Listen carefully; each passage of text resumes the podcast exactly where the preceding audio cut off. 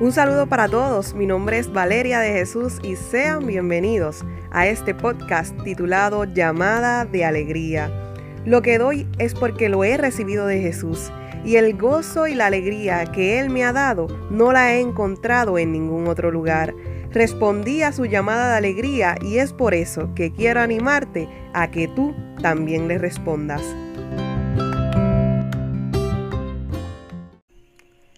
¿Qué es la que hay, Corillo? Espero que se encuentren súper bien. Esta que les habla es Valeria de Jesús y sean bienvenidos a este nuevo episodio del podcast llamada de Alegría. Les cuento que mañana es el día de mi cumpleaños y quise hacer un episodio diferente y especial. Este episodio pues les confieso que me llena de mucha emoción porque voy a mezclar dos pasiones con un mismo fin. Como muchos de ustedes saben, pues me encuentro en mi primer año de universidad, ya prácticamente culminándolo, y desde hace un tiempo atrás pues tenía esta inquietud de mezclar un tema muy interesante que estudio pues en mi área de concentración. Para darle un poquito de contexto, yo estudio comunicaciones, por ende, nos preparan para trabajar con los medios de comunicación, la prensa y así sucesivamente. Y uno de los cursos que tomé este semestre fue redacción para los medios de comunicación y una de las técnicas principales fue las filtraciones de la oralidad, una de las temáticas, mejor dicho. Y básicamente esto es cuando se filtran características de la oralidad, o sea, de nuestra lengua hablada en los textos que son escritos. Y eso no puede suceder porque si no el mensaje no llega efectivamente al público que lo recibe. Pues técnicamente estas filtraciones se definen como estructura acumulativa, anacolutos, digresiones y entre muchos términos que quizás les suenen extraños. Todos estos términos se filtran y afectan la estructura del texto. O sea que el texto sufre una cohesión, una falta de cohesión quiere decir que sus ideas no están unidas correctamente de manera que no se entiende el mensaje. Y estos días pensaba en todos estos términos extraños, pero muy interesantes que he aprendido y cómo también sucede lo mismo en nuestra vida espiritual. Esto es lo que quiero compartir con ustedes en el episodio de hoy. Así como existen filtraciones de la oralidad, también existen pues filtraciones en la espiritualidad. Todas aquellas cosas que se filtran en nuestra vida que afectan nuestra cohesión con Dios, o sea, nuestra unidad, nuestra intimidad con Dios.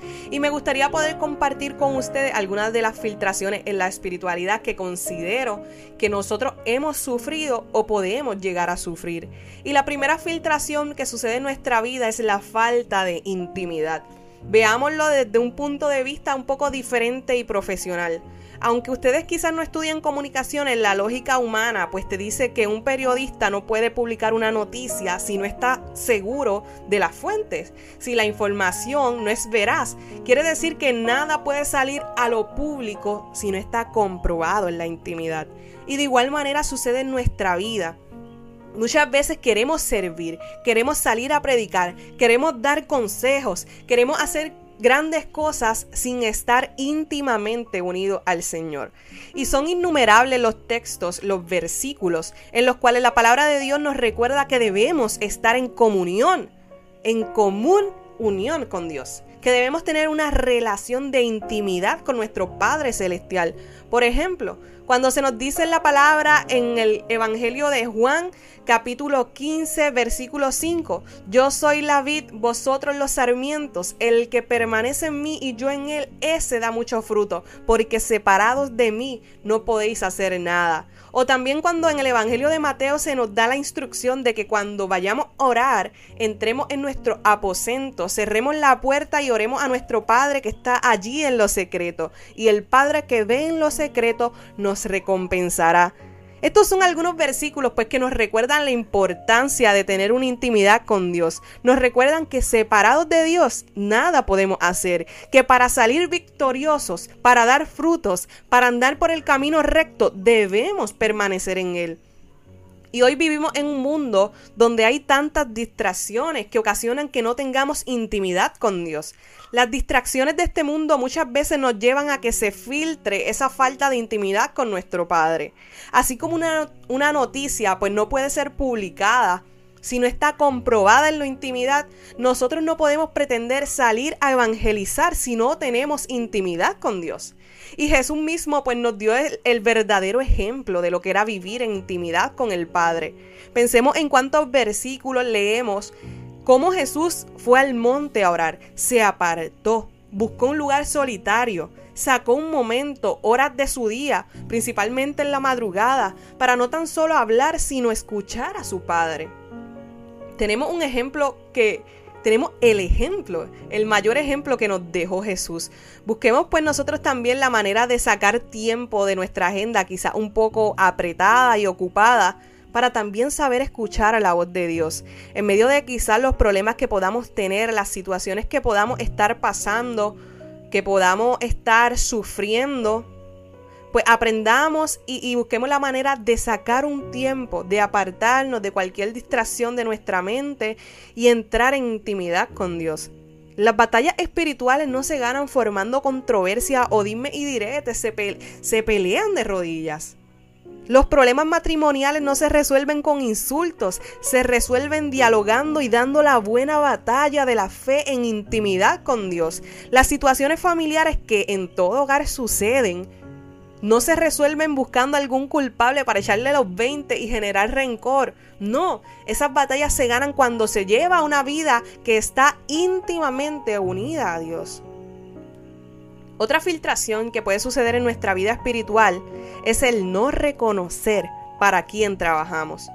Hay ocasiones y he conocido personas que prácticamente se predican a ellos mismos. Y uno escucha predicar y lo único que escucha es yo esto, yo lo otro, yo tengo esto, yo lo otro, yo hice esto, yo hice aquello. Y cuando escuchamos y analizamos bien, se predican más a ellos que a Cristo mismo. ¿Por qué el no reconocer para quién trabajamos es una filtración en nuestra vida espiritual?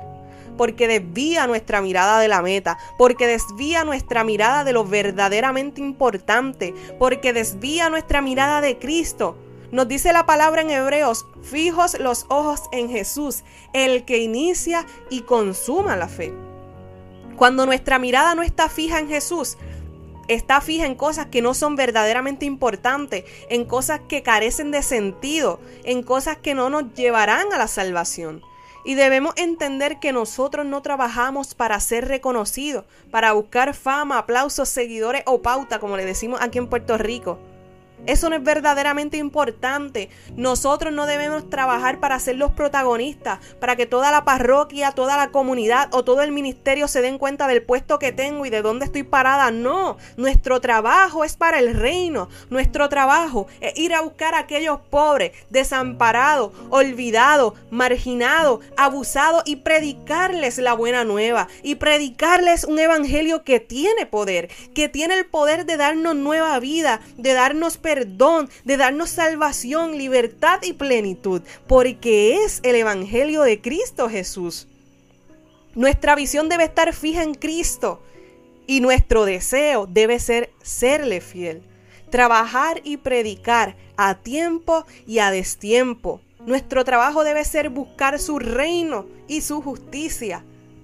Y cuando nosotros tenemos claro de para quién trabajamos, notaremos que aquí el verdadero protagonista se llama Jesús y a Él debe ser toda la gloria, todo el poder por los siglos de los siglos. Y por último, diría que la filtración principal es el pecado. Eso con lo que tú y yo estamos batallando día a día ese que se nos presenta tan dulce en nuestras narices, eso que está presente en la sociedad. Cuando el pecado se filtra en nuestra vida, afecta nuestra relación íntima con Dios. El pecado es esa filtración que mejor se disfraza para entrar desapercibidamente a nuestra vida. Y así como las filtraciones de la oralidad, el pecado es eso que daña nuestra unión con Dios ¿Qué pecados se pueden filtrar en nuestra vida? El orgullo, la avaricia, la gula, la lujuria, la pereza, la envidia, la ira, la mentira, el quitar a Dios de primer lugar. Y cuando se filtra el pecado en nuestra vida, faltamos al amor verdadero de Dios y para con el prójimo. Como dice el catecismo de la Iglesia Católica, el pecado se levanta contra el amor que Dios nos tiene y aparta de él nuestros corazones. Desde el episodio pasado recalcamos que el pecado trae consecuencias a nuestra vida, tanto así que nos lleva a la misma muerte. Todas estas filtraciones en nuestra vida espiritual ocasionan algo en común, que nos alejemos de Dios y de su propósito para con nosotros. Todas estas filtraciones afectan y no permiten que se cumpla a plenitud eso que Dios anhela de nosotros. Lo que se nos dice en Efesios, que seamos santos e inmaculados en su presencia, en el amor. No porque Dios no tenga el poder de cumplirlo, sino que nosotros mismos, por nuestros pecados, muchas veces nos desviamos del camino que nos lleva a cumplir su voluntad en nuestra vida. Miren, Corillo, aquí todos somos pecadores. Ninguno puede hablar porque la primera pecadora soy yo. Todos somos imperfectos, fallamos y pecamos. Pero qué bueno que tenemos un Dios misericordioso que a través del sacramento de la reconciliación perdona nuestros pecados y los olvida. De manera que nos hace renacer de nuevo en su amor y en su misericordia. Analicemos qué cosas se han filtrado en nuestra vida, qué filtraciones de la espiritualidad sufrimos individualmente, porque yo puedo sufrir de una y tú de otras. Pero lo importante es reconocerla y pedirle a Dios que nos ayude. Y si no logramos identificarlas nosotros mismos, que nos ayude con su Espíritu Santo para saber qué cosas en nuestro diario vivir se filtran y ocasionan que perdamos la comunión con Él. El anhelo de nuestro corazón debe ser la sanidad, la intimidad. ¿Para qué? Para llegar un día a la santidad. Ser semejante a Dios en todo, hasta que podamos estar con Él por el resto de la eternidad. Como está el mundo, cuántas filtraciones podemos tener, pero la fuente de agua viva es Cristo y en Él hay plenitud de gozo. No temamos en acercarnos y pedirle que nos dé de beber. Te invito a que hoy sea un mensajero de su palabra y filtre este episodio por tus redes sociales y con tus amigos y familiares. Déjale saber que aunque pequemos, fallemos y seamos imperfectos, tenemos a un Dios que permanece fiel esperando que intimemos más con Él. Espero que este episodio haya sido de mucha bendición para tu vida. Hasta el próximo miércoles. ¡Ánimo que se puede!